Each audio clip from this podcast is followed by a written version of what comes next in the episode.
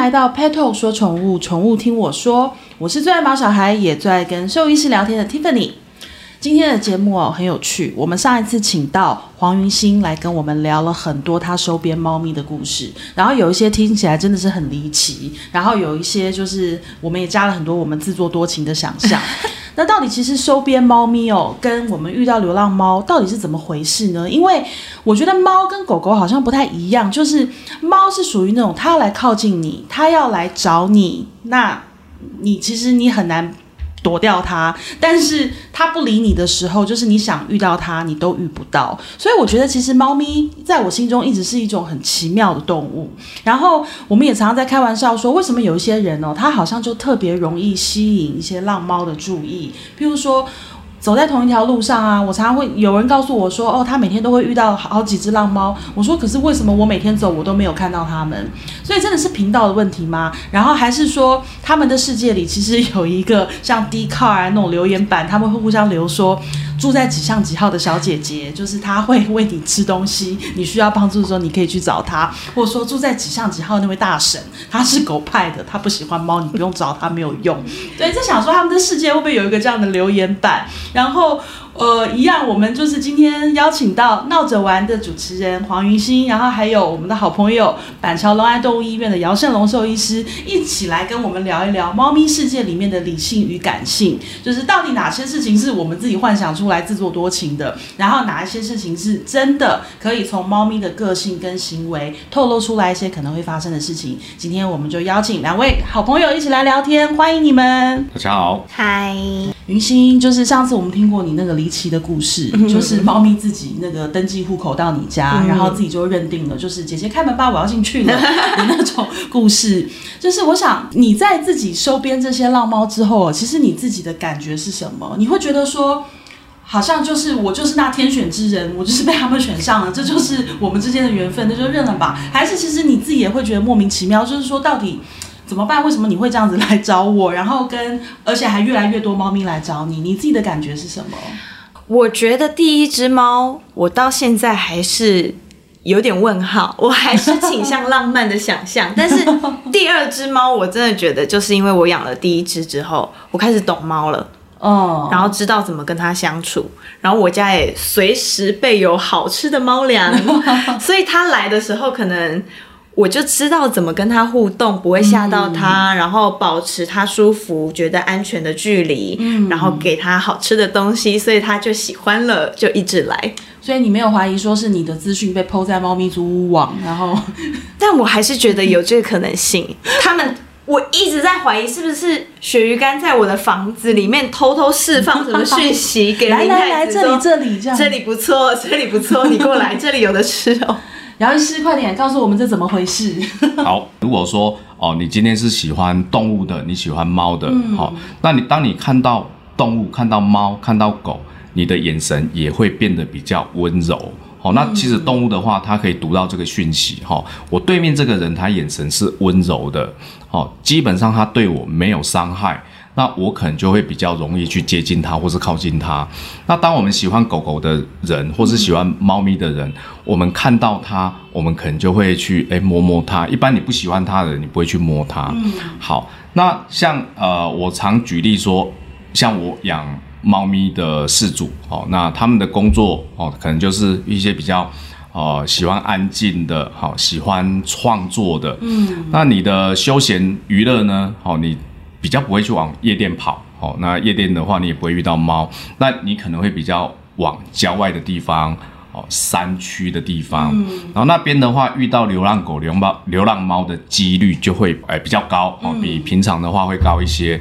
那你看到它们的时候，你第一个你一定蹲下来，然后呃慢慢摸它，哈，甚至会跟猫讲话，跟动物讲话。那其实我很鼓励说，我们去跟动物讲话，哦，去跟猫讲话，去跟狗狗讲话。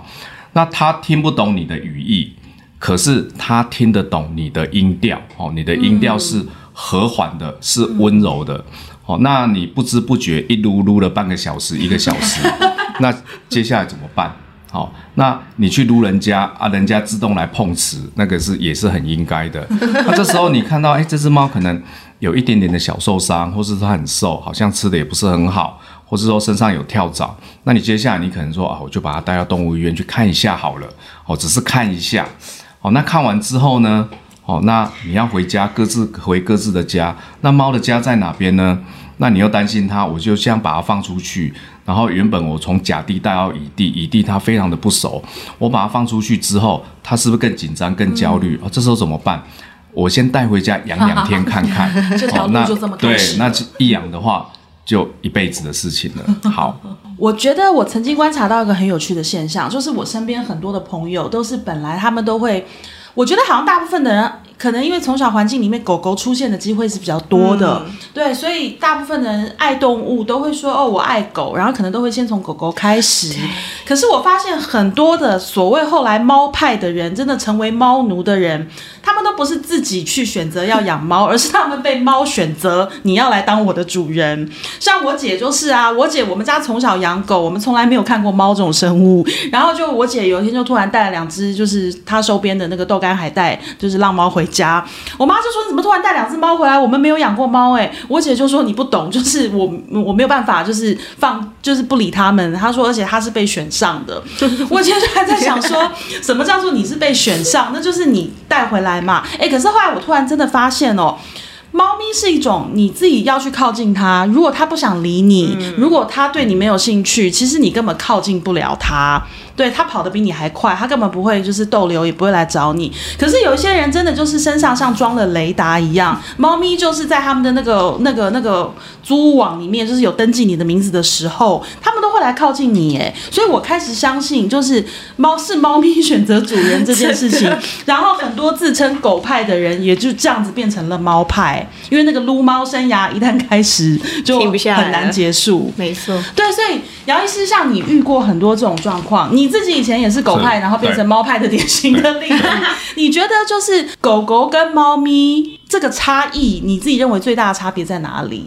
好，我可以讲一下我的心路历程。好，为什么我原本喜欢狗，后来喜欢猫？哦、呃，譬如说像我们比较年轻的时候，我们我们可能会比较希望，呃，喜欢往外跑。对，你的个性是比较外向的。对、哦，那这时候你可能会喜欢狗的几率会多一点。哦，因为我会遛狗，我会运动。嗯我会带狗去跑步，我去外面的几率会比较高。如果说我带一只狗出去哈，或者是我跟狗互动，啊，狗本来就是那种人来疯，嗯，然后像我们年轻的时候也是人来疯，哦，我们就喜欢热闹，所以我们喜欢狗的几率会高一点点。慢慢慢慢随着年纪也比较大，或是说我们的工作量会比较多。那我工作量比较多的时候，我就需要安静跟思考。嗯，我可能会写很多文章，我可能要做 PPT，我可能要授课，我要讲课，嗯，我需要很安静。那这时候旁边一只狗在那边汪汪汪汪汪汪汪，我也受不了，因为我没有办法思考。嗯，我觉得以前。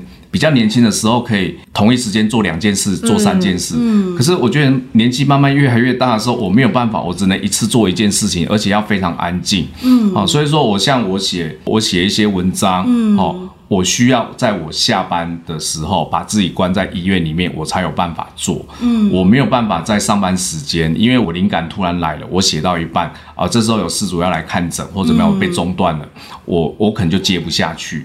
好，那这时候如果说我旁边有一只猫，它动作非常的优雅。哦，它就在那边摇着它的尾巴，好，或是呼噜呼噜的肚皮朝上，我看着它，我心情就会很好，疗愈。那当我心情很好的时候，哎，我我这时候我的创作，哦，甚至有时候我看到猫一个动作，我就产出一篇喂教文。对，那如果说狗一直在哇哇哇哇一直往我身上扑的话，我烦都烦死了，我我我我没有办法安静下来写东西。嗯，好，所以说很多人慢慢的会喜欢猫，这一样是有逻辑的。所以于心上，你以前也是，你本来也是喜欢狗派的人，你也是狗派的人，可是你后来也是，就是自从你们家的猫咪自己选中你之后，你成为天选之人之后，你就开始爱上猫咪。嗯，那你现在，你对你而言，你再回去想到你以前跟狗狗相处的生活，你会觉得有什么不一样吗？其实姚医师讲的很对，我觉得还是真的是性格的问题，欸。哎，哦，我在养我的猫之前呢，啊，还有那种朋友会辩论，有没有？猫派跟狗派就会辩论，为什么你喜欢猫，然后为什么你喜欢狗？然后那时候我记得很深刻，我的理由是我觉得猫很贱，然后叫不来，嗯，讲不听，嗯，但是狗狗就是很听话，嗯，然后你叫它来就来，怎么样摸它都不会攻击你。我那个时候的理论是这样，但实践了跟猫的生活之后，发现哦，我也开始摸索出原来我的性格真的比较适合养猫哎，哦、因为我就是姚医师说的那种，我很需要安静，嗯，很需要个人空间，然后我没有真的跟狗一起生活过，我都是玩别人的狗，嗯。嗯。但是一起生活的话，你真的是需要每天遛狗，嗯，然后狗的依赖性比猫更强很多，它很容易有分离焦虑。虽然猫咪也会有，是，但是我觉得狗的那个很强烈，对。然后猫咪它非常方便，大小便自理，嗯。然后鳕鱼干刚好又是那种它会自己定时定量的，所以如果我要外出三天两夜是没问题，我就是饲料放三天的分量，嗯，放在那，我甚至不需要自动喂食机，嗯，它就会自己每一餐自己去慢慢吃这样，嗯，所以我是可以很放心的。然后我们拥有完整的各自的空间，嗯，它不会霸占住我所有的生活，嗯，然后我想要他陪的时候，或它想要我陪的时候，我们可以陪伴彼此，嗯，所以我觉得哦。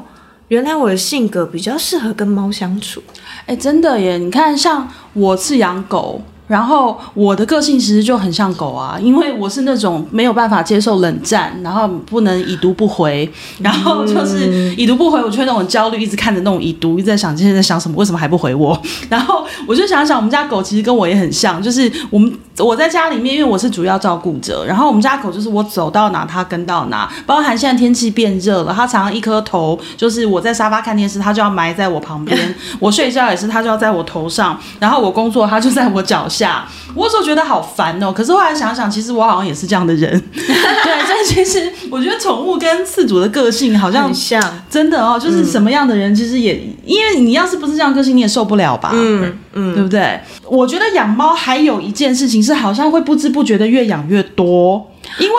狗，你知道我们狗通常一只，你顶多会想说好再一只陪它，或者顶多好又再收编一只，通常三只到极限了。可是我身边好多，尤其是养浪猫的，他们会收编到最后家里有五六只猫。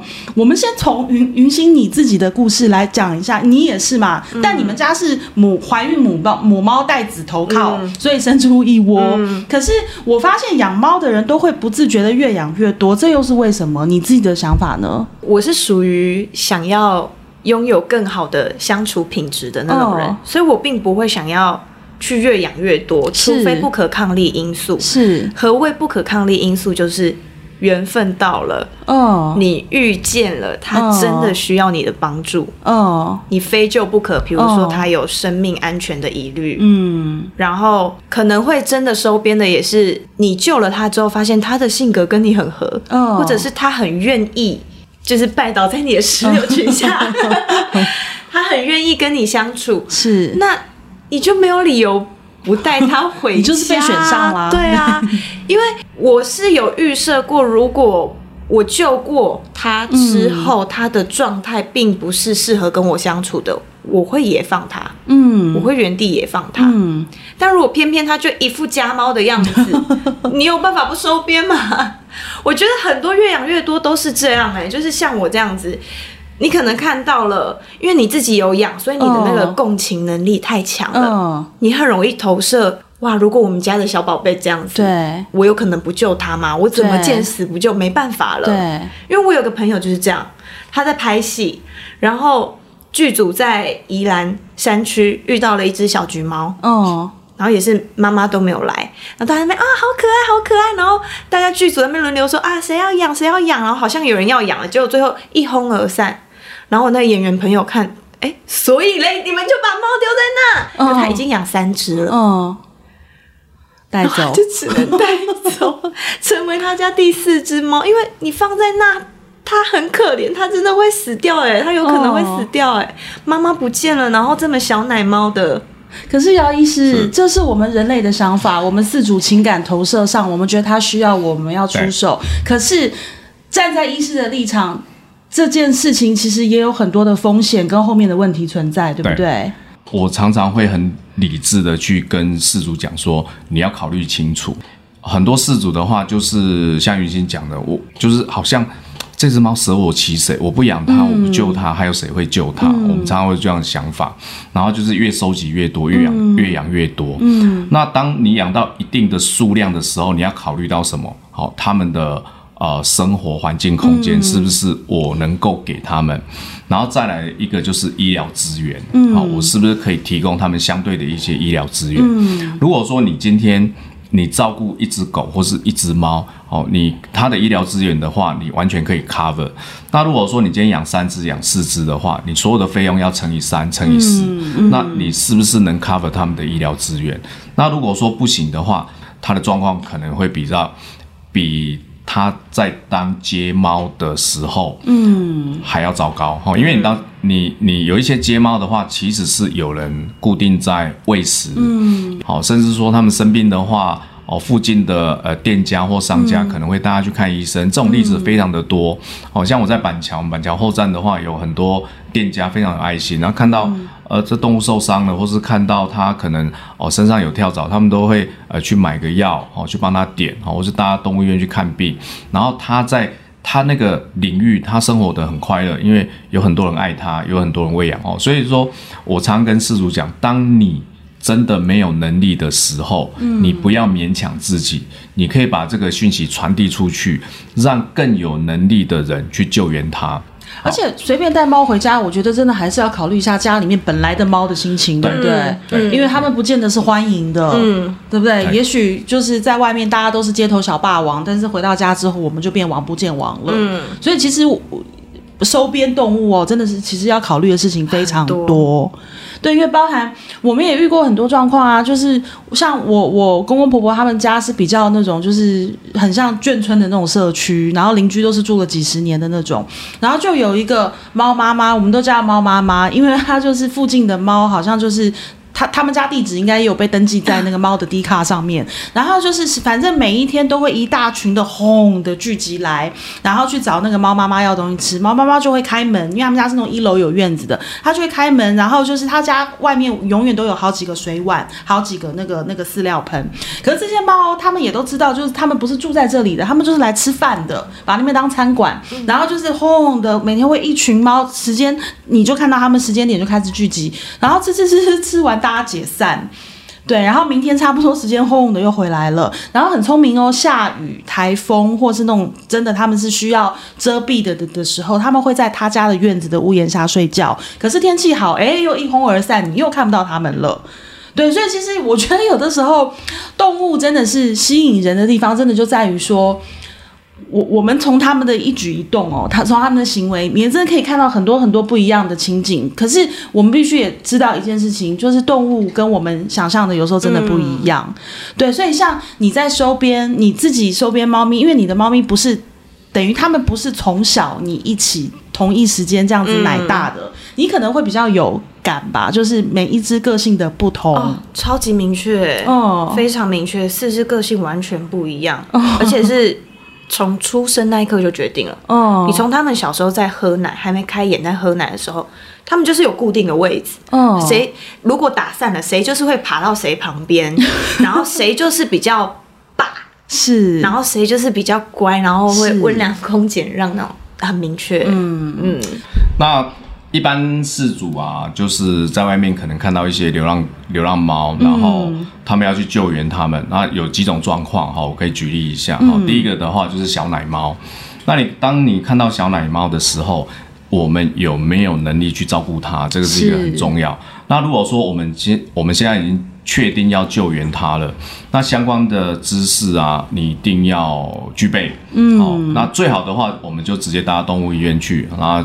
第一个，先检查一下他的身体状况，哦，是不是有一些传染病，或是说一些外寄内外寄生虫等等。嗯，好，那呃，这个可以确保什么？确保我们家里面的动物的安全。好，譬如说它有传染病，那我贸然的我就把它带到哦带回家，或是说它有内外寄生虫，我就把它贸然的带回家。好，那可能会影响到我们家里面其他健康的猫。嗯，好，这是第一个。好，我们确定要养它了。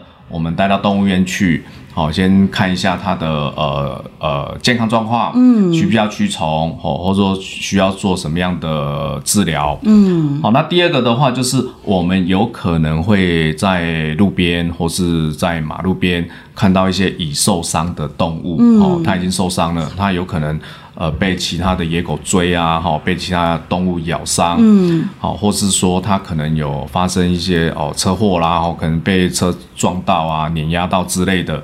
好，那这时候我们先观察一下这只猫的状况，那它是不是还有逃脱的能力？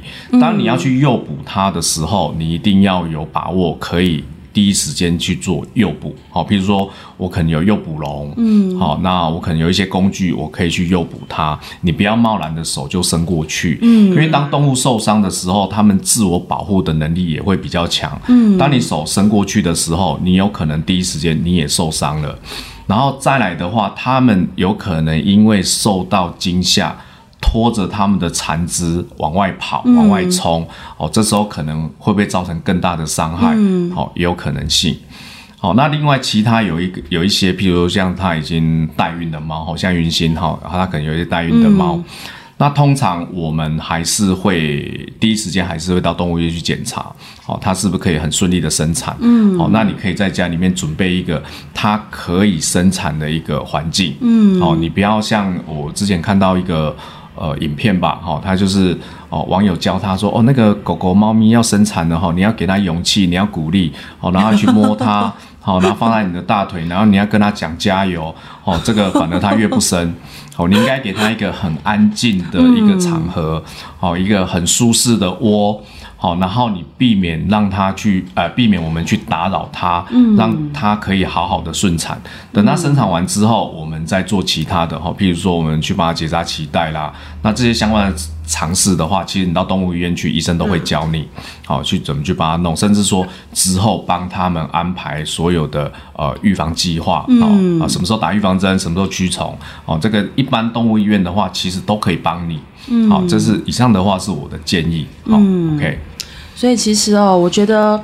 爱动物的人，养动物的人，尤其是收编流浪动物的人，我觉得多多少少都有一个爱心泛滥的特质。因为你一定是因为爱嘛，然后你一定是因为某种程度的牵绊、不舍，或者是不忍心。但是无论如何，真的，我都说，任何一个养动物或者是考虑要养动物的人，麻烦你都一定要有一位家庭兽医师，嗯、因为很多时候，第一个我们自己本身没有医疗专业，然后跟不管猫或是狗或是兔子或是鸟，它们都是另外一种物。物种他们在想什么，我们永远不会知道。然后跟他们有时候真的很可能状况跟我们想的是不一样的。所以真的我们在爱心泛滥的同时，我们真的会需要兽医师来帮我们评估一些现实的考量、现实的状况。甚至你不要忘了，你自己养在家里面的小动物，他们也是有情绪的。嗯，对，就像当初我们家一开始是先养兔子，狗狗来的时候，哇塞，我们家兔姐真的是疯掉。对，她现在已经习惯，她变成狗，她开始每天像告诉自己，我是狗，我是狗，我是狗，我是狗。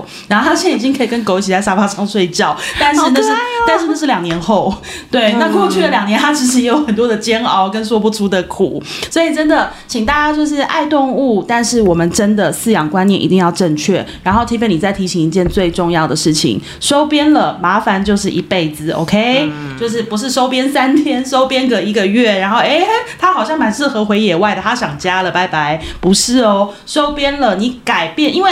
他到你的家里去跟你在一起，他多多少少他的个性会改变，他的习性可能会因为要迁就你家里面的生活而有了一些改变。这时候你再去对他做。不管说送养还是带到哪里去，我觉得其实对他来说，那又是一次的改变。嗯，其实不见得每只动物都能够接受得了，对不对？对。所以真的要提醒大家，收编就是一辈子。所以想他想好这句话，收编前请三思，好吗？嗯。那今天谢谢云心，每一次都给我们带来很有趣，然后出现很多画面、很多想象力的故事。然后也谢谢姚胜龙医师，永远在我们那边自作多情，不知道梦到哪里去的时候，把我们打醒。对。所以我们每个人都需要像这样的好朋友，理性与感性兼具。那就今天谢谢大家，也希望大家有任何饲养动物的问题，都欢迎上我们 Pet Talk 的网站，然后也记得每周二晚上九点收听我们的 Podcast 节目哦。谢谢大家，拜拜，谢谢，拜拜。